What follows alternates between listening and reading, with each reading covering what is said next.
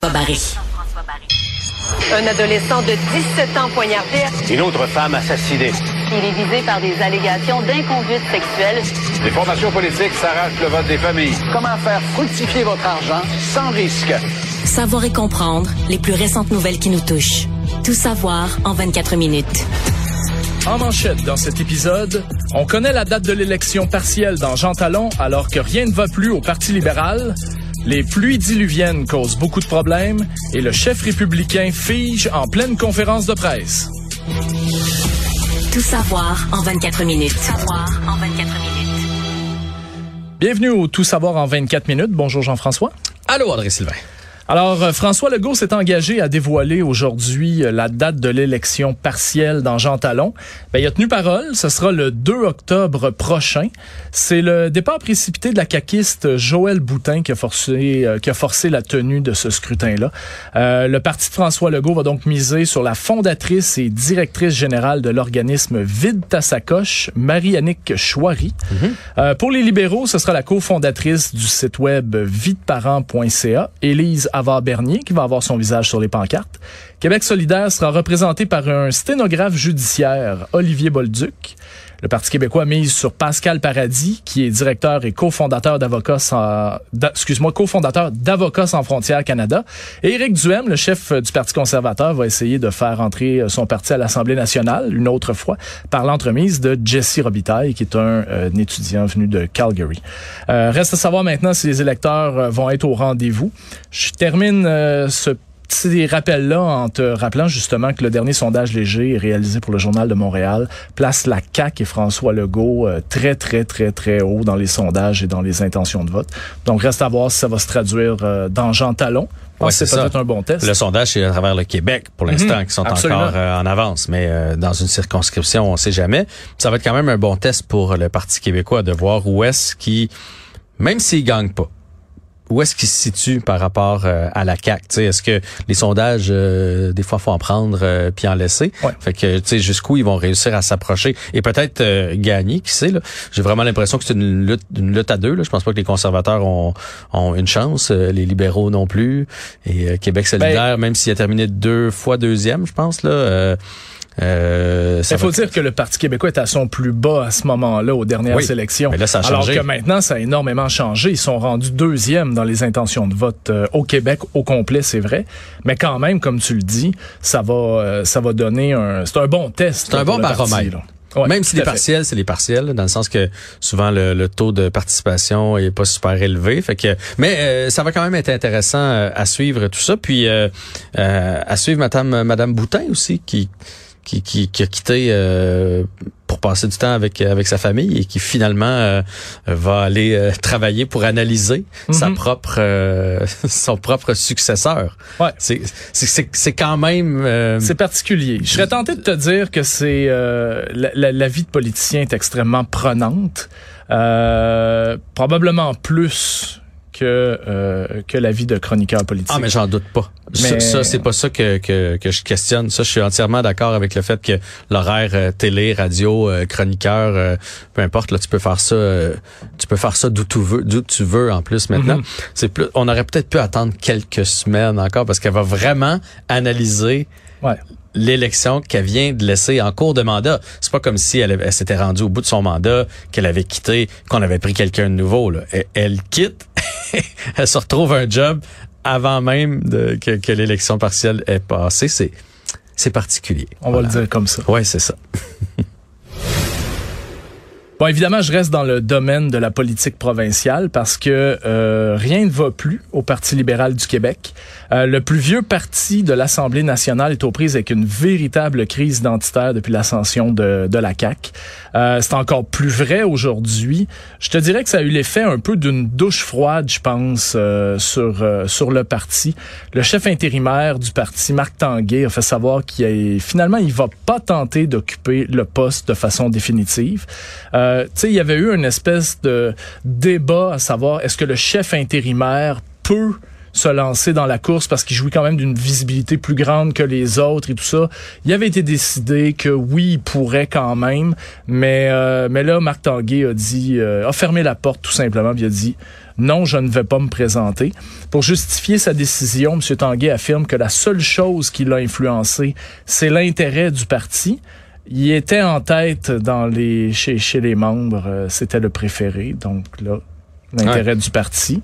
Il a dit qu'il était plus utile euh, en, de, de, à demeurer de façon intérimaire, intérimaire comme ça euh, pour son parti. C'est ce qu'il a dit. Entre toi et moi, il veut pas y aller. C'est un pas, peu ça. C'est pas tentant là, d'y aller. On va, Ben, on va se le dire. là. Ben, t'as tout à fait raison. t'sais. Au dernier sondage, justement, alors que la CAQ et le PQ sont, sont dans les hautes sphères, euh, ou à peu près, là, euh, le Parti libéral est à un point du- des, des conservateurs Ben oui. d'Éric Duhem à autour de 12 Alors, c'est sûr que la prochaine élection, euh, ça va être C'est sûr que tu difficile. paraîtras pas bien. Tu vas, tu vas y mettre le même temps. Hein? C'est ça. euh, Et peut-être même plus, peut-être même plus, parce que t'as une côte, t'as une côte à remonter. là. Je me souviens pas avec qui je parlais l'autre fois qui me disait, tu sais, faire un succès télé ou euh, pour un album, c'est le même temps. Ah ben avec Daniel Lemay, Mm-hmm. faire un excellent numéro d'humour, c'est le même temps qu'un mauvais numéro d'humour. Tu t'as pas fait exprès. Bon, mais quand t'es sûr ou presque que ça va être une déconfiture.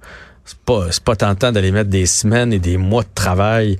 Euh, mais il va falloir que quelqu'un le fasse. là. Ça va prendre quelqu'un à l'interne pour se dire, gars, moi, ce défi-là m'intéresse. Mais on s'entend que cette personne-là, par le temps que le parti reprenne, sera probablement déjà plus chef du, du Parti libéral quand la si la roue tourne, puis si Mhm. le, le Parti libéral revient en force un jour, ben la personne qui va avoir décidé d'y aller là, ce sera probablement plus celle-là qui va être en poste à ce moment-là. Donc tu vas travailler, mais tu récolteras pas les fruits. C'est c'est pas tentant. C'est moins tentant. Ben je pense. je Puis je te dirais en plus, en ce moment, il y a zéro candidat qui se bouscule pour prendre le poste. Marois Risky, qu'on tout le monde voit, en tout cas dans les sphères politiques et tout ça, a dit non, moi je me consacre euh, à ma famille pour l'instant, peut-être dans un avenir éventuel, euh, mais pas tout de suite. Euh, Il y a également André Fortin et Monsef Déragi qui ont dit on n'y va pas non plus. Fait qu'il reste, euh, il reste, euh, si je me trompe pas, là, euh, deux députés, là, euh, Joël Lightbound, Lightbound, excuse-moi, et Frédéric Beauchemin, qui ont toujours pas pris de décision. Euh, mais bon, Est-ce qu'il pourrait pas avoir quelqu'un qui débarque euh, du fédéral? Ça en viendrait prendre la place? Ben, peut-être que ça prendrait un électrochoc. Tu sais, le PQ était au plus bas dans les sondages, et puis euh, Paul Saint-Pierre Plamondon est arrivé, puis pouf, ça, ça a donné le, le, le coup, le coup là, qui, Ah ouais. que ça prenait au parti. Puis d'ailleurs, je pense que euh, il faut pas oublier cette, euh, je vais appeler ça une réussite quand même, ce que ce que les trois députés, euh, Pascal Bérubé, Ah hey. Joël Arsenault et Pa- Paul Saint-Pierre Plamondon ont réalisé. À trois, réussir à remonter un parti comme ça, c'est un exploit en soi. Mhm. Alors, est-ce qu'on peut dire que le Parti libéral est un parti qui est en train de mourir? C'est quand même le plus vieux parti. Probablement pas, là, tu sais, mais ça va prendre tout un électrochoc, par exemple. Totalement. Savoir et comprendre. Tout savoir en 24 minutes. Bon, euh, j'imagine que tu as remarqué, hein, il y a mouillé dans la grande Je sais pas de quoi tu Montréal. Ça a l'air qu'il y a des gens qui ont des dégâts d'eau dans leur sous-sol. Ouais, ça a l'air, oui. Veux-tu qu'on en parle? Ah, On va passer. Écoute, non, mais euh, on fait des blagues là, parce que t'en, t'en as un des godots, là. Ouais. Puis c'est probablement le cas de plusieurs personnes qui nous écoutent. Moi, je me suis adonné à m'en venir ici à la station. Euh, tout de suite après, j'ai laissé le gros de la pluie puis des vents passer parce que je trouvais pas ça sécuritaire, qui est Mhm. arrivé un peu plus tard que d'habitude. Mais sur les routes, l'aquaplanage, les bouches d'égout qui fournissaient pas, là, puis ça tombait plus au plus fort, là, mais il y avait tellement d'eau d'accumuler. Donc ça, c'est, c'est certain que ça vient avec des sous-sols inondés. C'est sine qua non. Clairement, clairement, surtout si tu as une somme pomme qui réussit pas à fournir. Surtout. c'est ce que ça. je pourrais Ouais, mais en dire. même temps, t'es toujours bien pas d'en avoir deux. Tu sais, euh, Ben, je veux dire, on en met une puis. euh, Ben, tu peux pas de toute façon pour ça. la plupart du temps. là, tu sais. je veux dire, le tuyau de vidange, c'est le tuyau de vidange. Fait que Mais quand tu il fournit plus, il fournit somme- plus. Là. Il y a rien à faire. Exactement. Il y a rien à faire. Puis en plus, comme tu le dis, la plupart des égouts voulaient refouler. Donc, euh, c'est sûr qu'à ce moment-là, même ta somme pomme, dépendamment de quel niveau elle est, elle a peut-être pas assez de jus non plus pour pousser toute l'eau qui est dans la rue. Fait que veut, veut pas, ton Ah, tuyau se remplit. euh, c'est. C'est ça dure pas longtemps parce que l'eau a fini par repartir dans le temps de le dire mais tu sais ça scrape tout pareil là Ouais. il faut que tu changes les les bonnes murs les planchers tout ça parce que tu veux pas que ça fasse de la moisissure non mais je sais pas pour m'acharner mais c'est tellement Merci. non mais c'est tellement de trouble pour une simple pluie tu sais c'est- Ouais. c'est c'est ça ouais Ouais, ouais, t'as, t'as, t'as entièrement raison. Puis Je vais sais, j'en ai déjà eu un, là. euh, Je veux dire, je, je sais par, par quoi tu vas passer, là. Ouais. Puis tu veux bien faire ça parce que. Ben, t'as pas le choix. Tu veux pas qu'il y ait de la moisissure, puis tout ça. Ben, moi, j'ai une puis, chambre ah, en bas, y tu y réalises. Ben oui, je veux dire, je vais pas ça. laisser mon garçon euh, dormir euh, dans un sous-sol moisi. Puis la moisissure, c'est traître en plus parce que ça s'infiltre un peu partout. Puis là, le plancher, en ce moment, il a l'air bien beau, mais l'eau est Quand pas tu en dessous. ben oui. euh. L'avantage, des fois, par exemple, dans la chambre de nos enfants, c'est qu'il y a tellement de linge à terre que ça absorbe. Peut-être que ça s'est Oui. pas rendu dans la chambre de, de ton. Peut-être que ça a imbibé l'eau. Peut-être, ça, ça se pourrait. Ça, parce que crossant. du linge à terre, il y en a pas mal aussi. Je sais que euh, Environnement Canada euh, a levé seulement l'alerte d'orage à 14h15 euh, aujourd'hui, puis il estimait à ce moment-là qu'il allait tomber entre 30 et 50 mm de pluie. Euh, je peux te dire que, euh, bon, un, c'est beaucoup, beaucoup de pluie en peu de temps, ce qui a causé un peu toutes ces inondations-là. On n'a pas les chiffres exacts encore, là, mais euh, on devrait les avoir dans les prochains jours.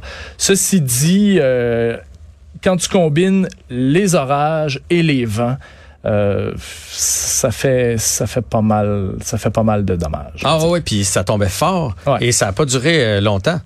Mais non, mais ça, c'est ça a été un. c'est là que c'est peut-être plus dommageable En- justement parce que ça n'a pas le temps c'est 20 s'écouler. minutes, là, mais c'était c'était c'était c'était fou là. C'était- Ça me rappelait, on en a eu, mais je pense que c'était en vacances. On en avait eu un autre comme ça euh, sur le Grand Montréal, là, peut-être euh, au mois de début juillet. Là. Ça tombait, ça tombait, puis il y avait eu des dégâts d'eau encore une fois. C'est comme si cette année, oui, on a eu beaucoup de pluie, mais en plus de ça, on a eu des des mini déluges. Là. Je veux pas être trop Ouais. apocalyptique là, mais c'était des petits déluges. Là. Ça Ouais. tombe pas à peu près. Ouais, puis ça fait peur. Puis les vents, euh, moi, il y a bien des affaires qui se sont promenées sur le terrain. Là. Pas une tornade. Là. Ah oui. J'ai pas pensé à les accessoires de piscine. Ouais, ça se peut qu'il soit chez le voisin, mais si ton voisin a des plus belles que les tiennes, sont peut-être les peut-être peut-être que celles du voisin sont rendues chez vous. Mais t'es gagnant. Ça serait pas pire. Bon, alors, euh, la vice-première ministre Geneviève Guilbeault a été sur la sellette aujourd'hui. Euh, ce sont des photos publiées par le Journal de Montréal qui ont mis le feu aux poudres. On peut voir Madame Guilbeault euh, soit au volant de sa voiture, soit sur le côté passager, et elle ne porte pas sa ceinture de sécurité. Ça a été un peu le sujet du jour à Québec. Madame Guilbeault, qui a aussi été ministre de la Sécurité publique, hein, je tiens à te le préciser, a tenu quand même à s'excuser. Elle a admis que ça lui était arrivé de ne pas porter sa ceinture, euh, soulignant que c'est un comportement inacceptable. Euh, par contre, elle insiste pour dire que ce sont des faits isolés, que ça tâche euh, à peu près 99% du temps. Elle dit que des oublis... 99.9. qu'elle a dit. 99.9. Ouais. On a vraiment été chanceux que ça tombe sur ces photos-là. Ouais. Parce qu'elle est presque toujours attachée. Presque toujours, effectivement. On a tombé sur le 0.1% Quand même, on, on est chanceux. Vraiment. On est chanceux. Mm. Ben pour elle, elle dit que évidemment c'est des oublis, puis que les politiciens doivent quand même donner l'exemple. Donc ça excuse rien. Euh, là-dessus, euh, je te dirais personnellement, je la rejoins là-dessus. Le politicien doit toujours donner donner l'exemple. Euh, mais ça reste que c'est un oubli. Ceci dit, selon les données de la SAQ, elle ne serait pas toute seule à Mm. pas s'attacher. On parle de 36 des 25 à 54 ans ne portent jamais leur ceinture. 36, hein, ouais. 36 ne portent jamais. Pas un oubli Non, non, non. euh, de 0,1 là. Jamais, tout simplement. Alors, euh, le pilote euh, automobile Bertrand Godin, lui, euh, est clair, clair. Euh, Il était en entrevue, d'ailleurs, euh, à Cube un peu plus tôt. Si vous avez un accident et que vous portez pas votre ceinture de sécurité, ben, vous avez de fortes chances d'être tout simplement éjecté du, du véhicule. Alors là, évidemment, quand on parle d'être éjecté d'un véhicule, on parle plus de blessures assurées. hein.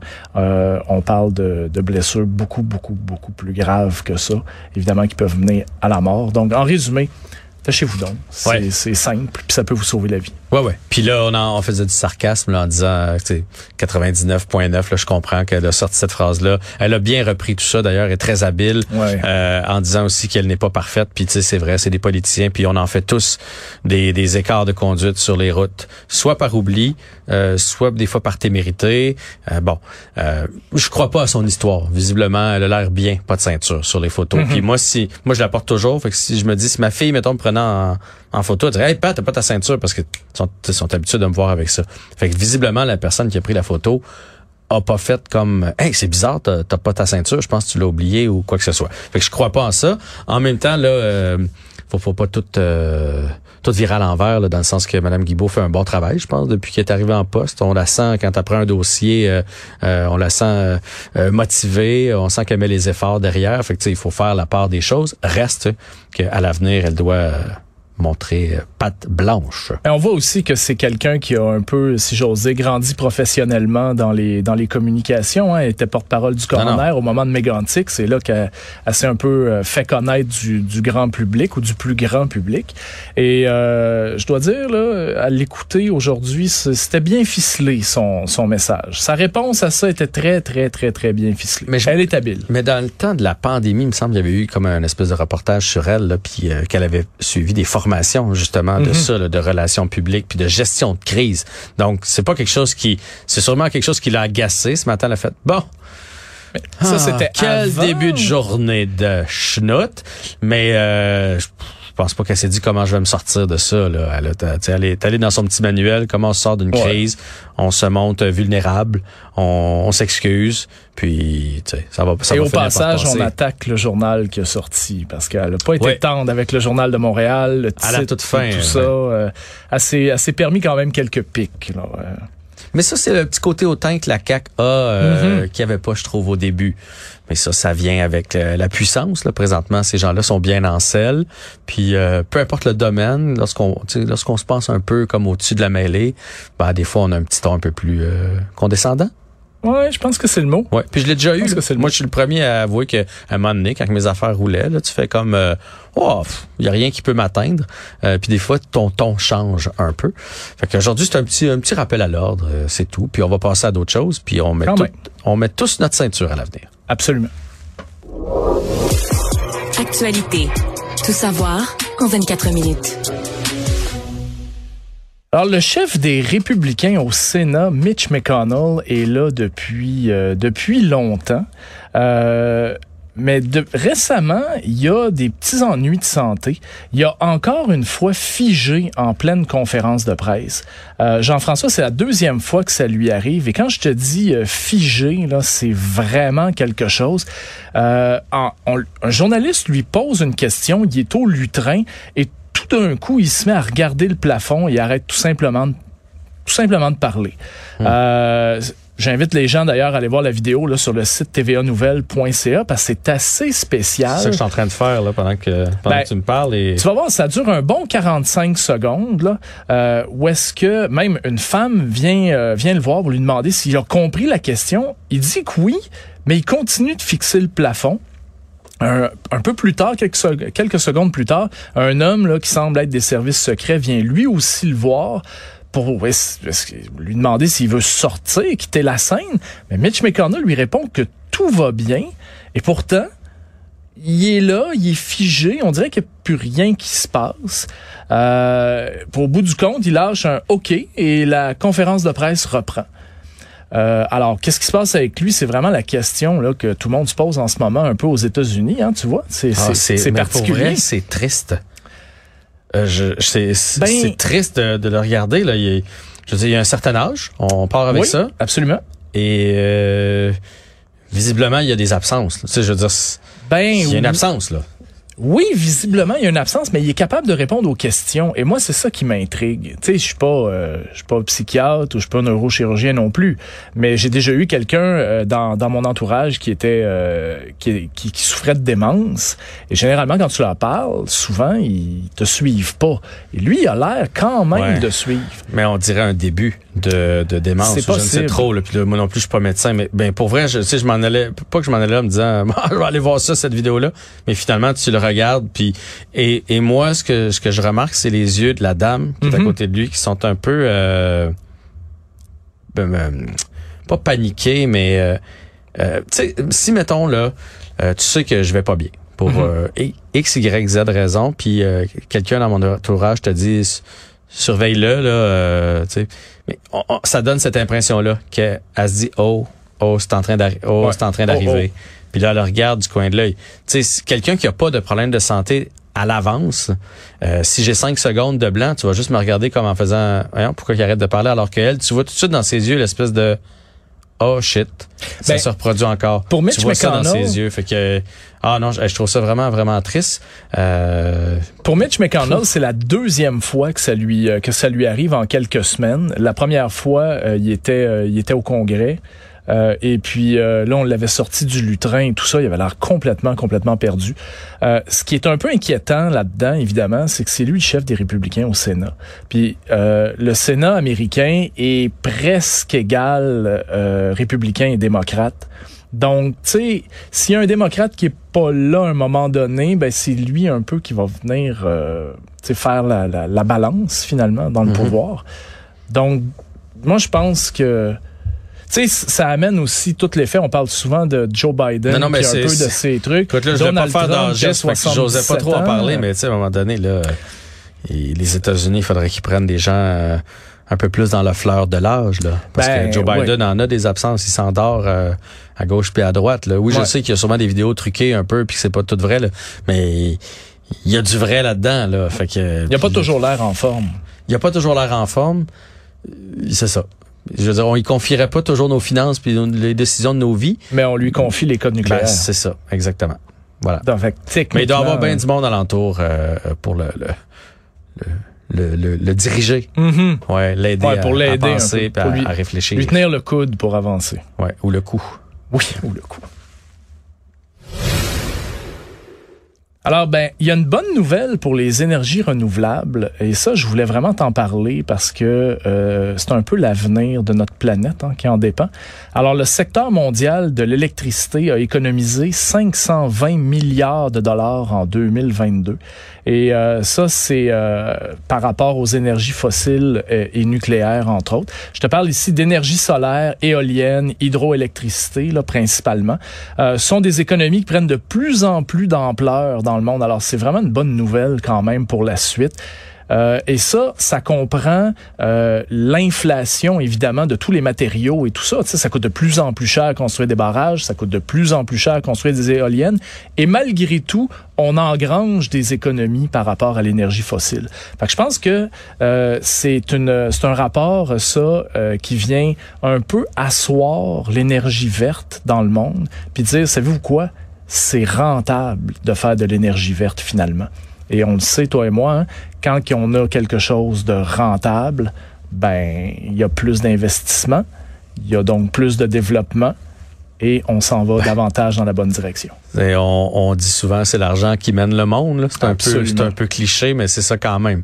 Fait que s'il commence à avoir de l'intérêt, que les gens achètent un peu plus. Euh, peu importe l'appareil, peu importe le domaine, quelque chose qui est plus écologique, ben les, grandes compagnies, les gouvernements vont, tu sais, parce que souvent là, moi j'ai entendu des gouvernements ou en coulisses dire euh, on en parlerait bien l'écologie, mais ça intéresse personne. Mm-hmm. Alors que là, on sent, je sais pas si c'est ce qui s'est passé cet été à travers la, la, la planète, on sent qu'il y a un éveil de la part de Monsieur, Madame, tout le monde, qu'il y a, une espèce d'engagement de dire, regarde, entre deux produits, je vais prendre le plus écologique. Fait que si, si tout ça, cette machine-là part, mais c'est bon signe pour pour la planète parce que va falloir y voir euh, avant longtemps. Donc c'est effectivement une très bonne nouvelle. Tu sais, moi je vois ça un peu comme euh, le vaccin euh, ARN messager, qui est une technologie qui existait depuis quand même un bon bout de temps et personne croyait que ça pouvait se développer. Est arrivée la pandémie le, vaccin ARN, la technologie ARN messager a fait en sorte que, bon, elle a prouvé son efficacité. C'est ça, elle a prouvé son, son efficacité. Et là, tout le monde s'est intéressé à ça. Je trouve que ce qui s'est passé, comme tu le dis si bien cet été, les feux de forêt, les inondations, là, en ce moment, les ouragans en Floride, je pense qu'effectivement, c'est peut-être cette, prise de conscience-là. Tu sais, quand on pense que le nuage des feux de forêt de lac Saint-Jean est allé faire suffoquer les New-Yorkais, puis c'est rendu jusqu'en Europe, ben, ça veut dire que leur pollution, eux autres, ça vient chez nous aussi. Là, ça se promène. Puis j'en parlais tantôt. Euh, on a reçu euh, un, un, un, scientifique là, qui est spécialisé dans la qualité de l'air. Je, euh, je, cherche son nom, Monsieur Bellil. Vous pourrez aller entendre cette entrevue-là, qui était vraiment très très bon pour vulgariser ce qui se passe sur la sur la planète. Puis il me confirmait que c'est vrai que le soleil cet été, il est pas, si vous regardez le ciel le jour, le ciel est pas aussi bleu, puis le soleil aussi éclatant, parce qu'il y a une espèce de fine couche, couche grisâtre. Mais ça, là, on la respire. Là. Fait que, il y a, y a, une prise de conscience puis un éveil collectif, et c'est une très bonne chose. Merci beaucoup. C'était tout savoir en 24 minutes.